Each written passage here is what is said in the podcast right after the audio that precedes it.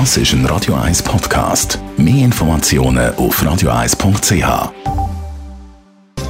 Netto, das Radio 1 Wirtschaftsmagazin für Konsumentinnen und Konsumenten, wird Ihnen präsentiert von Tracker.ch, der weltweit führende Anbieter für mobile Ortungslösungen.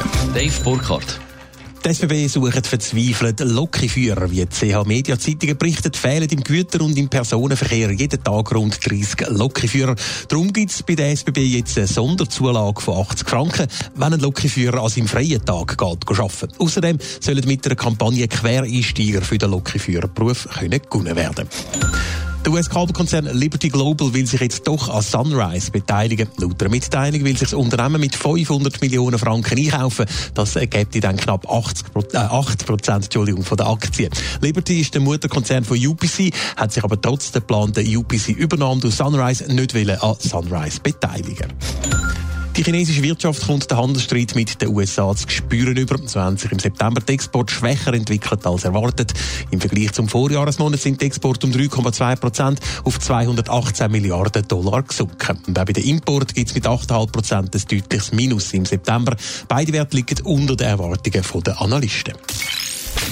Wir haben es gerade gehört, in die Übernahme von UPC durch den Mobilfunkanbieter Sunrise kommt Bewegung. Der UPC-Mutterkonzern Liberty will sich jetzt endlich doch an Sunrise beteiligen. Ja, und zwar gerade mit einer halben Milliarde Franken. Damit würde Liberty Global gerade zum zweitgrößten Sunrise-Aktionär aufsteigen. Liberty ist wegen der Übernahme von UPC durch Sunrise in der Kritik gestanden. So hat der Sunrise-Hauptaktionär Freenet kritisiert, dass sich Liberty nicht an den Risiken von der fusionierten Firma will beteiligen Jetzt will Liberty mit dem Einstieg bei Sunrise Freenet offenbar den Wind aus den Segeln nehmen.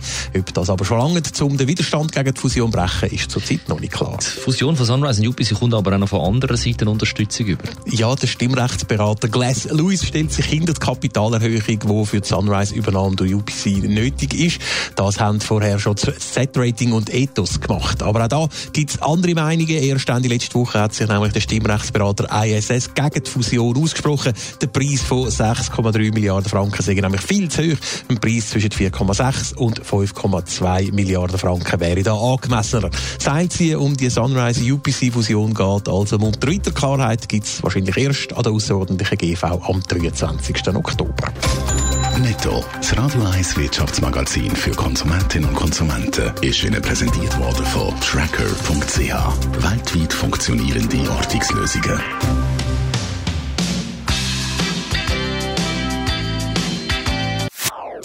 Das ist ein Radio 1 Podcast. Mehr Informationen auf radio1.ch.